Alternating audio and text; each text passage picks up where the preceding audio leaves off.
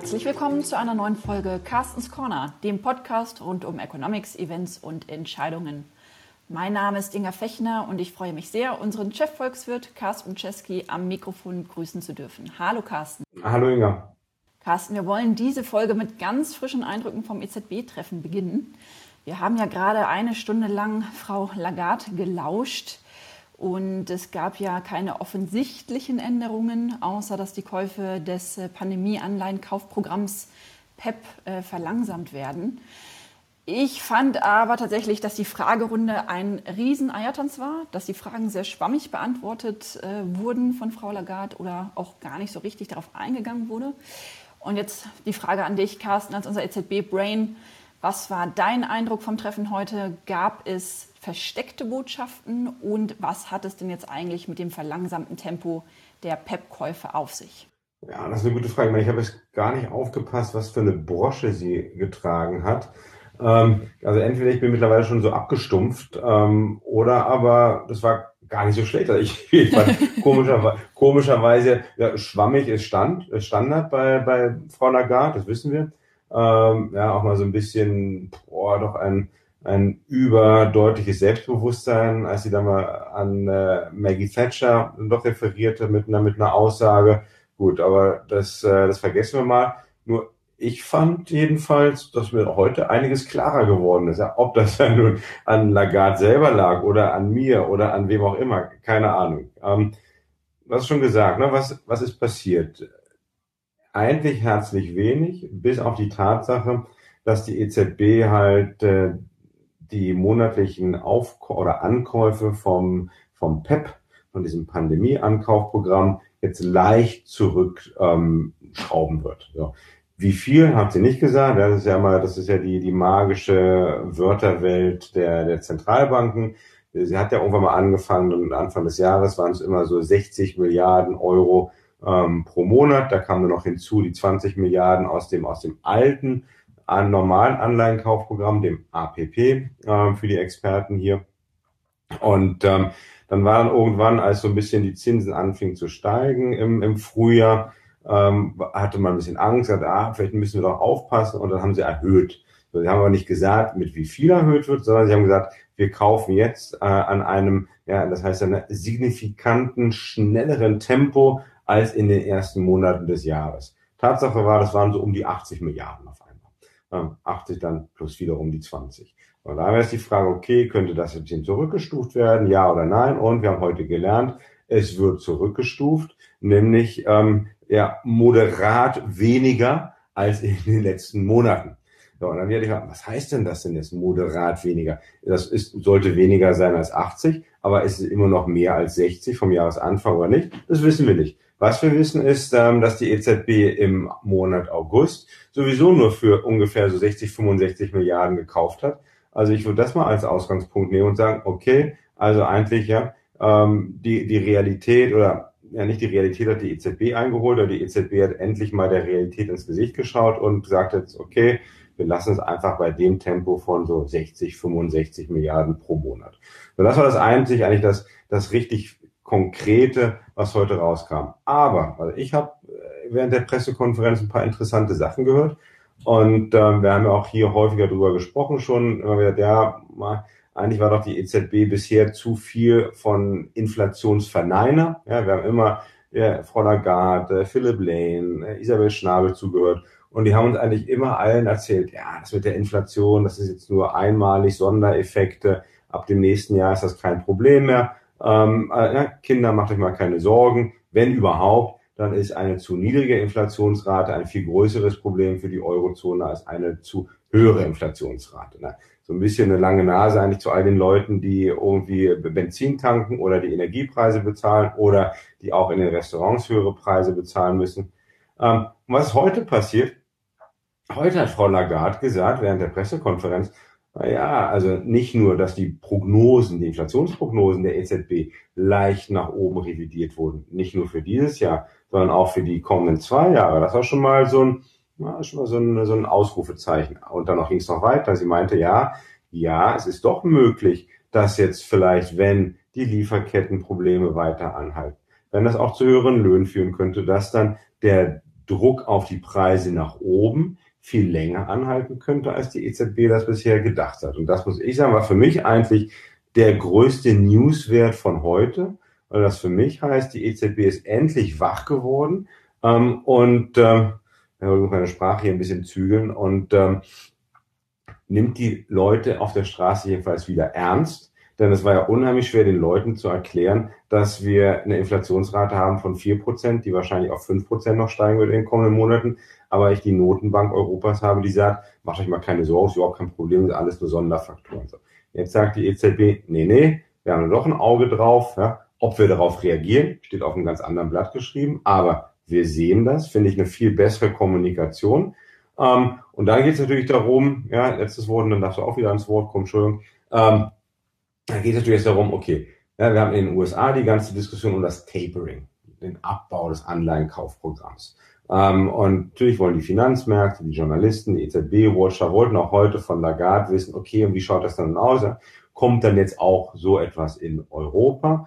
Na, da, da hast du recht, da war ein bisschen so das ja, Schwimmen, Schwammige, Unkonkrete. Ähm, sie hat ne, das Einzige gesagt, okay, dieses Runterstufen jetzt, weg von dem Frontloading auf wieder ein normales Tempo bei den monatlichen Ankäufen, ist kein Tapering, stimmt.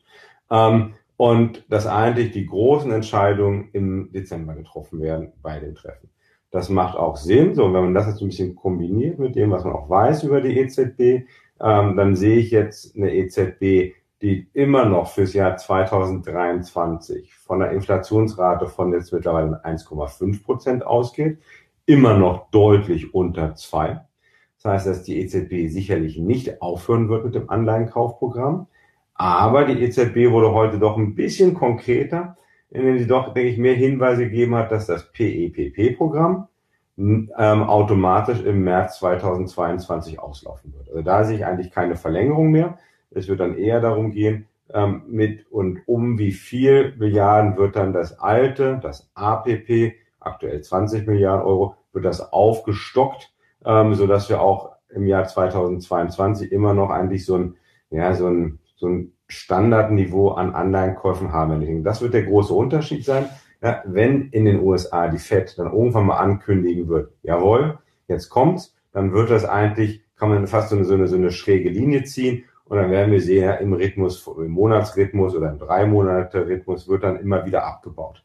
Bei der EZB wird das eher so sein, wir, wir müssen das vorstellen wie so, so, so lange Treppenstufen nach unten. Also man wird im Dezember wahrscheinlich auch einen leichten Abbau ankündigen, einmalig, und dann fährt man erstmal auf der Ebene weiter bis vielleicht Jahresmitte, Jahresende 2022, dann geht's wieder runter.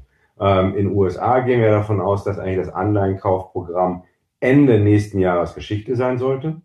Ähm, in Europa wird es bestimmt noch ein Jahr länger dauern. Ja, und es wird halt auch weiterhin mit viel mehr Rumgeeier kommen als, äh, als in den USA. Aber das heißt, die ähm, ich, ich finde so ein bisschen die Inflationserklärung, ich fand das alles nicht so ganz überzeugend, ähm, weil ja Lagarde doch sehr darauf gepocht hat, dass es alles ähm, temporär ist, dass es groß, groß, großteils temporär ist, dass diese, ähm, diese, ähm, der Preisdruck, der sich da bilden könnte, moderat ist. Also das war eher schon wichtig zu betonen. Gleichzeitig, ne, wo, wo, sie bei mir ins Schwimmen geraten ist, war es dieses ähm, mit, dem, mit der ganzen Wachstumsaus den ganzen Wachstumsaussichten. Ne, für dieses Jahr wahnsinnig solides Wachstum, nächstes Jahr auch immer noch 4,6 Prozent. Ich meine, das ist ja schon eine Hausnummer.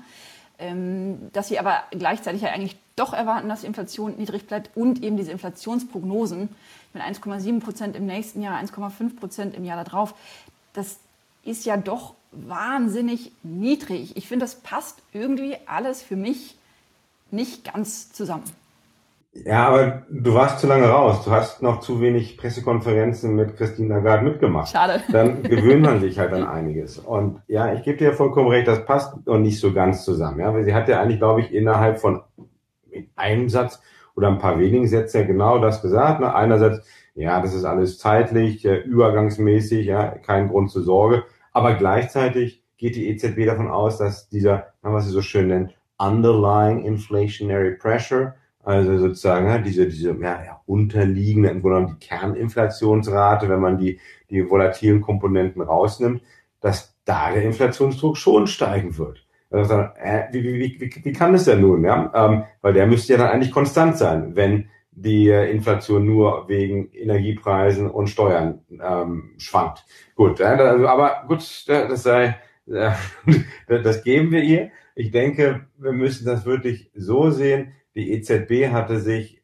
bis zum Juli-Treffen komplett eigentlich verhakt und in so eine, in so eine Ecke manövriert, in der sie immer wieder gesagt hat, ey, es ist überhaupt kein Problem, einmalige Effekte ab Januar 2022, dann, äh, dann fällt die Inflationsrate wieder, weil dann die Basiseffekte, also der Jahresvergleich, äh, wegfällt. Und, ähm, und, ich, der, der, und ja, Philipp Lane, Chefvolkswirt der EZB, ähm, der, der klammert sich auch sehr gerne fest an den, an den Modellen, die die EZB hat. So, ja, was vielleicht nicht alle wissen, natürlich also so, also so große volkswirtschaftliche Prognosen bei einer EZB oder auch bei einer Europäischen Kommission werden doch auch mal gerne kontrolliert oder auch gemacht von echt großen makroökonomischen Modellen. Ja, in einer Kürze, wie funktioniert so ein Modell? So ein Modell hat da natürlich zig Gleichungen drinstehen und Gleichungen sind irgendwelche Zusammenhänge von Variablen aus der Vergangenheit. Ähm, und dann haben wir natürlich, wir haben immer Situationen gehabt, in der zum Beispiel Erzeugerpreise stark gestiegen sind. So, und dann wird das Modell, oder werden die Modelle der EZB zeigen, okay, wir haben hier einen starken An An Anstieg der Erzeugerpreise, aber was ist in der Vergangenheit immer passiert? In der Vergangenheit ähm, haben eigentlich Unternehmen diese gestiegenen Preise in ihren Gewinnmargen irgendwie absorbiert, aufgefangen. Das heißt, die Gewinnmargen gingen runter und sie haben die höheren Preise nicht weitergegeben an den Endverbraucher. Ja, warum? Weil der ja, Preiskampf, Wettbewerb so hoch war, dass man sich, äh, es sich nicht erlauben wollte oder konnte, um die höheren Preise weiterzugeben. Das steht in den Modellen und darum hat die EZB ja wirklich so diesen, diesen absolut entspannten Ansatz gewählt bis zum Juli. Ja, okay, ja, alle, alle möglichen Preise steigen, aber die Inflation, das wird nicht so schlimm werden. So, und ich denke, dass jetzt so in den Sommermonaten ähm, doch durchgedrungen ist zu einigen, ja, und natürlich sind das immer eher die geldpolitischen Falken, ähm, dass es vielleicht dieses, Jahr, dieses Mal anders sein könnte. So, es gibt kein Modell, das das wirklich so darstellen kann. Aber natürlich kann ein bisschen volkswirtschaftlicher Sachverstand plus die Tatsache, dass wir ja immer mehr auch Umfrageergebnisse haben, in denen die Unternehmen angeben, dass sie die gestiegenen Erzeugerpreise weitergeben wollen ähm, an die Endverbraucher. So, das hat dann wahrscheinlich einige innerhalb der EZB doch ans Nachdenken gebracht.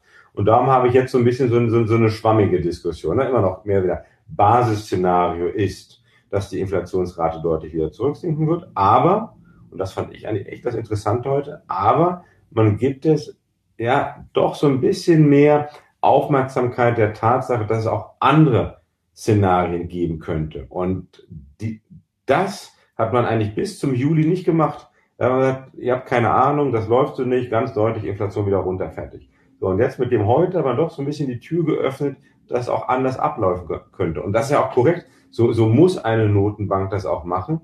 Ähm, denn ja, ja, das ist VWL. Wir, haben, wir waren alle noch nie in so einer Situation. Wir waren noch nie in einer Situation, in der wir in einer Pandemie mit Lockdown waren und dann rausgekommen sind. Also niemand von allen Experten kann hier wirklich hundertprozentig überzeugt jetzt sagen, ich weiß genau, was mit der Inflationsrate in den nächsten zwei Jahren passieren kann.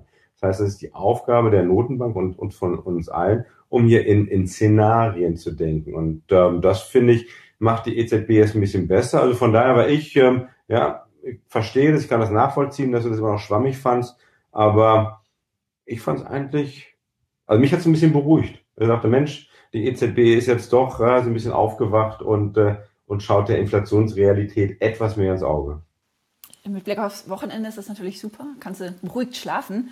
Ähm, aber gucken wir doch jetzt uns mal so ein Szenario an. Wenn jetzt tatsächlich die Inflation nachhaltiger sein sollte, wenn wir im nächsten Jahr über 2% liegen, wenn die EZB ähm, merkt, okay, sie muss jetzt doch schneller was tun. Was würde die EZB machen und was bedeutet das dann für die Wachstumsaussichten? Was bedeutet das auch für die Märkte, ne, für die Zinsmärkte, für die Anleihenmärkte? was, was käme dann? Wäre das jetzt ein großer Crash, ein großes Risikoszenario? Wenn die EZB jetzt noch das Anleihenkaufprogramm zurückfährt. Ja, so ein bisschen, wenn wir jetzt eine wirklich steigende Inflation bekommen, sagen wir mal 2,5 Prozent. Wenn sich abzeichnet, ähm, zum Jahresende ist sie nach wie vor hoch und ich sage mal auch so in den ersten drei Monaten des nächsten Jahres bleibt sie konstant hoch und die Rufe werden immer lauter, dass ähm, die EZB doch da mal gegensteuern muss. Mhm, ähm, das ist ein, ein interessantes Szenario. Ne? Ähm, ich würde sagen, dass wenn ich mir die EZB so anschaue, auch wenn ich mir die ähm, FED anschaue, weil ich denke, wir können die nicht komplett getrennt betrachten, ähm, dann sieht es so aus, als ob beide Notenbanken aktuell geneigt wären, um sogar so eine erste Welle oder eine erste Runde der sogenannten Zweitrundeneffekte zu akzeptieren. Und das heißt, was ist das? Also auch im nächsten Jahr noch Inflation höher oder Inflationsprognosen steigen auch dann wird sie das natürlich noch mehr in den, in den Lohnabschlüssen widerspiegeln. Ähm, so, was in der Vergangenheit dann immer wirklich die Alarmglocke gewesen wäre für Notenbanken, äh, für Notenbanken, um einzuschreiten und sagen, uh, jetzt müssen wir aber echt hier auf die, auf, auf die Bremse treten, weil sonst bekommen wir diese, diese groß gefürchtete Lohnpreisspirale. Ähm, ich habe das Gefühl, bei beiden ist das so eine erste Welle davon, würden sie noch mitnehmen und würden gar nicht darauf reagieren. Ähm, denn ja, du hast ja, ja zwei Möglichkeiten. Entweder du bist dann doch etwas gelassen, fährst dann aber halt doch ein bisschen deutlicher das Anleihenkaufprogramm zurück, oder aber du schiebst Panik und äh, trittst auf irgendwelche geldpolitischen Bremsen. Im letzteren Fall würden wir deutlich eine Reaktion bekommen an den Finanzmärkten. Aber deutlich, ne? weil dann nämlich die Panik, äh, das ist so wie bei Eltern mit kleinen Kindern, ja, wenn, wenn, wenn, äh, wenn Eltern Panik haben, dann strahlt das sofort aus, auch auf die, auf, auf die, auf die kleinen Kinder. Genau so würde das halt auch äh, zwischen ähm, bei Notenbanken, Panik und den Finanzmärkten sich äußern. Ähm, von, von daher gehe ich eigentlich davon aus, dass ähm, ja wir eher sehen würden in dem Falle der EZB, wo ich gesagt habe, okay, normalerweise gehe ich davon aus, es wird so, ja, so treppenstufenmäßig ähm, abgebaut werden, dass man dann halt deutlicher kommunizieren muss, ähm, ohne erst die Panik zu schieben, aber deutlich ja schon mit so einem ganzen Fahrplan kommt, wie jetzt in den kommenden Monaten das Anleihenkaufprogramm zurückgefahren wird. Ähm, und das ist ja auch, dann müssen wir auch diesen großen Unterschied machen, den die Finanzmärkte so nach Jackson Hole verstanden haben, nach der Rede von Jerome Powell. Ähm, in den USA hat die Fed ganz deutlich kommuniziert, selbst wenn das Anleihenkaufprogramm komplett runtergefahren wurde, heißt das noch nicht automatisch Zinserhöhung. So, die gleiche Geschichte wird auch die EZB machen. So, und wenn wir es in deiner Situation sind, in der eigentlich alle Notenbanken die Inflationsdynamik unterschätzt haben, denke ich, dass man erstmal noch nicht davon abweichen würde. Also heißt einfach dann etwas zügiger Anleihenkaufprogramm zurückfahren, aber noch nicht auf die Zinsbremse treten. Ähm, weil das würde dann nämlich zum, zur Korrektur führen an den Finanzmärkten. Und dann bekommst du halt immer diese, eigentlich so eine Art, ja, auch wieder eine, eine negative Spirale. Also Korrektur an den Finanzmärkten führt vor allem in den USA wieder auch zum Einbruch der Wirtschaft, führt zu Unsicherheit. Einbruch der Wirtschaft in den USA hat doch wieder Folgen auch für Europa und die Weltwirtschaft. Und, ähm, und das wollen wir nicht. Also, und ich habe auch schon mal Notenbanker gehört, die jetzt in letzter Zeit gesagt haben, dass sie selber denken, dass der Preis ähm, für Notenbanken ähm, oder das Risiko, dass sie zu spät reagieren, viel geringer ist, als wenn sie jetzt zu früh reagieren würden. Ja, und ich denke, das wird auch die, die Geldpolitik sowohl in den USA als auch in Europa in den kommenden Monaten weiter dominieren. Heißt das, dass unser schönes japanisches Szenario was wir ja vor zwei Jahren da sind wir wieder. Genau, untersucht haben. Heißt das, dass das noch intakt ist, obwohl wir jetzt steigendes Wachstum haben, steigende Inflationsraten haben. Ähm, aber trotzdem stecken wir jetzt ja wirklich noch auf absehbare Zeit in diesem niedrigen Zinsumfeld. Ähm, heißt das, Japanisierung ist noch gültig oder hat diese Krise was ausgelöst, dass ähm, wir uns davon so ein bisschen lösen müssen?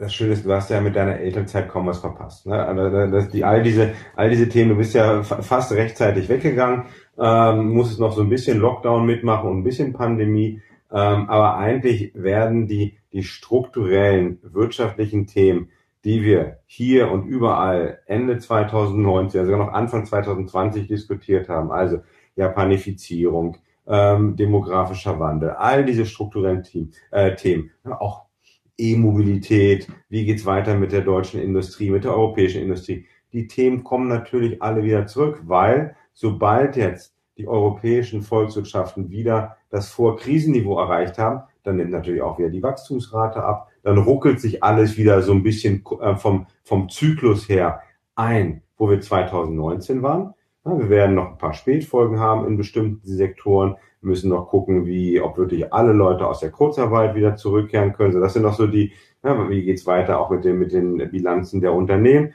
So, das sind noch so, so ein paar Spätfolgen dann ähm, der Pandemie. Aber danach werden wir die gleichen Themen haben. Und auch, so, weil ich auch darüber, darüber nachgedacht während der Pressekonferenz, ähm, die Lohnrunden. Lagarde ist ja da auch noch relativ zurückhaltend. Ja, wir als EZB gehen nicht davon aus, dass die, die Löhne wirklich stark steigen werden. Ähm, und ich dachte, ja, aber 2018, 2019, da waren wir in Europa eigentlich schon am Ende eines Konjunkturzyklus. Und was passiert am Ende eines Konjunkturzyklus? Dann fangen die Löhne an zu steigen. Also es würde mich nicht überraschen, wenn wir jetzt mal unabhängig von kurzfristiger Dynamik, ja, Inflationsindexierung oder Gewerkschaften, die jetzt die aktuelle Inflationsrate mitnehmen, aber wir hatten ja die Diskussion über Fachkräftemangel, auch 2018, 2019 schon. Also und, und die kehrt jetzt wieder zurück.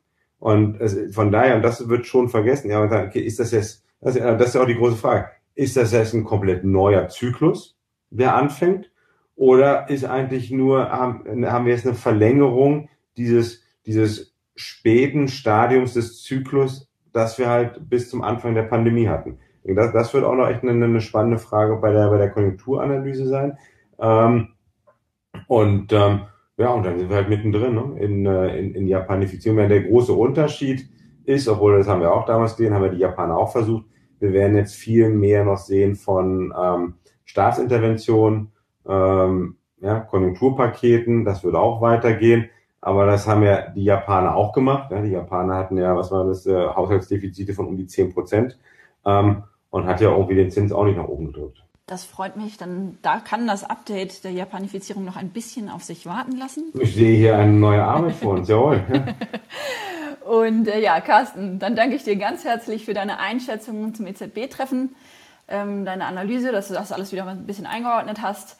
Und äh, ich nehme mit, dass dann vor allem das Dezember-Meeting ähm, wahnsinnig spannend wird, dass hier dann auch neue ähm, Wegstellungen auf uns warten. Carsten, vielen Dank. Gern geschehen. Äh, allen Hörerinnen und Hörern, vielen Dank fürs Zuhören. Ähm, wie immer freuen wir uns über Anregungen, äh, Themenwünsche, Themenvorschläge. Und äh, ja, machen Sie es gut. Ein schönes Wochenende. Bis dann. Tschüss.